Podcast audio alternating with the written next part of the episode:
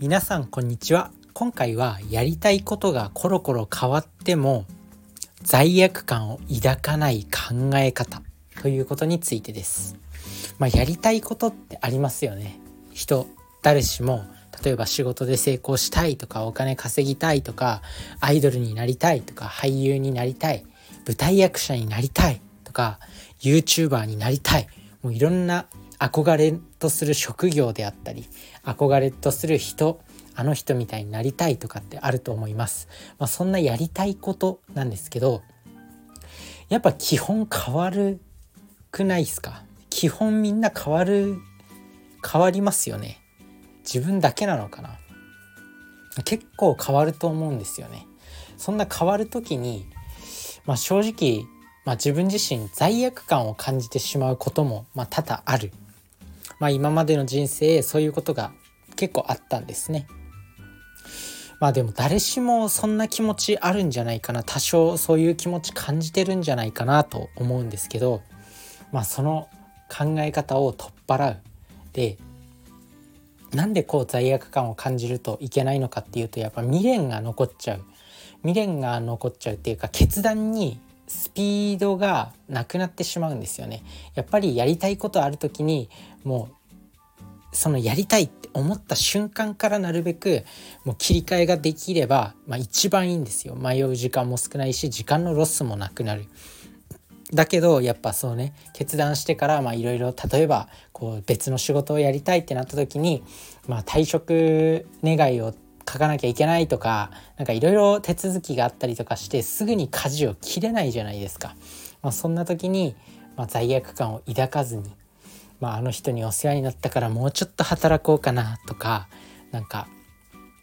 あなんか上司に言いにくいからあと1週間だけ待って気持ちを整えようとかそういうのをやってたらどんどん時間がなくなっちゃうんですよ。なのでそういった時にまあ、罪悪感を抱かない考え方なんですけど、まあ、それは全ては伏線だと考えるっていう、まあ、この考え方ですね全て伏線だと思う、まあ、この考え方が非常に自分の決断を前向きにしてくれるだからあとは何だろうそう自分自身が今まで例えばね野球をやってきたと。で野球をやってきて、まあ、芽が出なかった。でそんな時にもう自分には野球しかないっていう時にまあね人は生きていかなくちゃいけないから、まあ、プロ野球選手になれなければ、まあ、普通の仕事をするとかまた別の道を目指すとかっていろいろ選択肢があるわけなんですけどまあ、野球しかできなくてどうしようっていう時に、まあ、全て伏線だと考えれば、まあ、野球でこの培った辛いことに耐える力は仕事でも絶対に活かせると思って、まあ、それを生かしてまあ、仕事を頑張るであったり、まあ、野球で培ったチームワークで、まあ、この仕事もチームで乗り越える。とか、まあ、そういった応用のさせ方ができるようになるんですね。この全てを伏線で考えるっていうふうに、まあ、そういう思考法を持ってると。だからまあ今までこうやってきたことでいろいろあると思うんですけど、まあ、自分自身も今まで小学校の頃はちょっと野球選手になりたかったなって思ったりで中学生の時はまあ箱根駅伝走りたいな中学高校の時は箱根駅伝走りたいなって思ったけどまあそれはまあ断念してしまったりとか。あとはまあ大学生の時はまあ、絶対にもう勉強でトップを取るんだみたいな感じでもう死ぬほど勉強してたんですけど、まあ、どんどん他にもねいろんな新しい世界を知ってあこの仕事もやってみたいこのバイトもやってみたいとか、まあ、勉強に注ぐって決めたんだけどまあちょっとねいろいろやりたいことが多すぎてなんか勉強にフルに時間を使えなかったりとかまあ、そうやっていろいろブレていくと思うんですけど、まあ、そのブレですら全て伏線と考えるとああの時のこの経験はこれに役立つみたいな感じで捉えられるんですよ。だから人生全てに無駄はないっていうふうに考えることができるんですよね。あとはまあなんだろう両親とか親に、まあ、自分はこの将来これ将来これになりたいからまあ今これを勉強させてくださいとかって言ってまあ親に頼み込んで例えば大学ね、デザインの勉強をしたいからこの大学に行かせてくださいって言って、まあ、親に頭を下げてなんかやっぱ大学行くのってなかなか普通の人は自分でお金出せないよ。両親に頼ってお金借りるしかないよ。まあ、そんな感じで大学に行ったりとかしてでも途中でやっぱ別のやりたいことが出てきてでもそっちがやりたくなってしまった。そういう時にねやっぱ自分でやりたいって言ったからやり通さないといけないのかなっていう気持ちでずるずるやってしまうとそれこそちょっと人生に悪影響ストレスもたまるし日々の生活も楽しくなくなるしだからそういう時に罪悪感を抱かなくていいんですよ。全て伏線だと考えれば、まあ、あの時気まずい決断、まあ、親にねやっぱりデザインの勉強は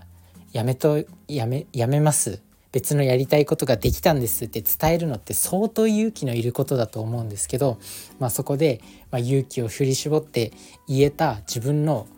気持ちの強さメンタルの強さがついたとかって捉えられると思うんですよね。まあ、両親にデザインの学校で頑張るって言ったのにやっぱり飽きちゃって別のやりたいことができちゃってで伝えるのって結構心が痛いというか結構勇気のいることでもそれを伝えることができたらそれは何だろう自分自身は辛い気まずい願いでもちゃんと人に伝える力があるんだっていうふうに捉えられると思うんですよ。それはまあ今後例えば会社に入った時に、まあ、仕事を辞めますってなかなかねこう気まずいお願いじゃないですか、まあ、そういったこともちゃんと自分のやりたいことがあった時に伝えられるっていう自信になるんで、まあ、非常にいいと思うんですよね。なので全てを伏線だと考えれば全部が全部が学び全部がこう自分の力になってるっっていうふうに捉えることができる。だから是非この考え方を持ってみてください。自分自身もなんか今ねこう管理栄養士の資格を取って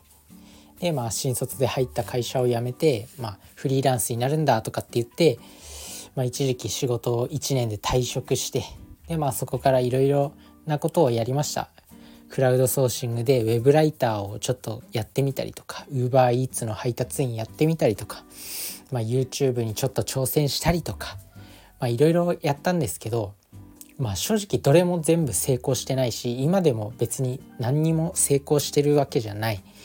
だけど、まあ、全て伏線だと考えればあの時の経験例えば YouTube にちょっと挑戦した時期っていうのはまあ、多少の動画編集技術は身についたしこうやってあの時 YouTube で、まあ、自分自身を発信してたから今のこのポッドキャストでまあ、喋るっていうことにつながってるのかもしれないここで発信することにつながってるのかもしれないっていうのもあります。あとはまあね、今管理栄養士ではなくて今現段階でエンジニアっていう仕事をやってるんですけど、まあ、このねエンジニアってやっぱパソコンを結構使うんですよ。その過程で、まあ、パソコンのねショートカットキーめちゃくちゃ覚えられたりとかあとはタッチタイピングが結構速くなったりとか、まあ、正直全然こうエンジニアのレベルとしてはめちゃめちゃ低いと思うんですけど、まあ、そういった基本的なパソコンの技術が身についたとかこれは別にどの仕事でも大体パソコン使うんで応用できるじゃないですか。まあ、そういった感じでいろんなところで、まあ、全てを伏線と考えることができればもういろんなところで自分のなんか自信につながるポイントなんか全てを学びに応用できるっていうことが発生するんで是非この全てを伏線だと考えるこの考え方持ってみてください。それじゃあねバイバーイ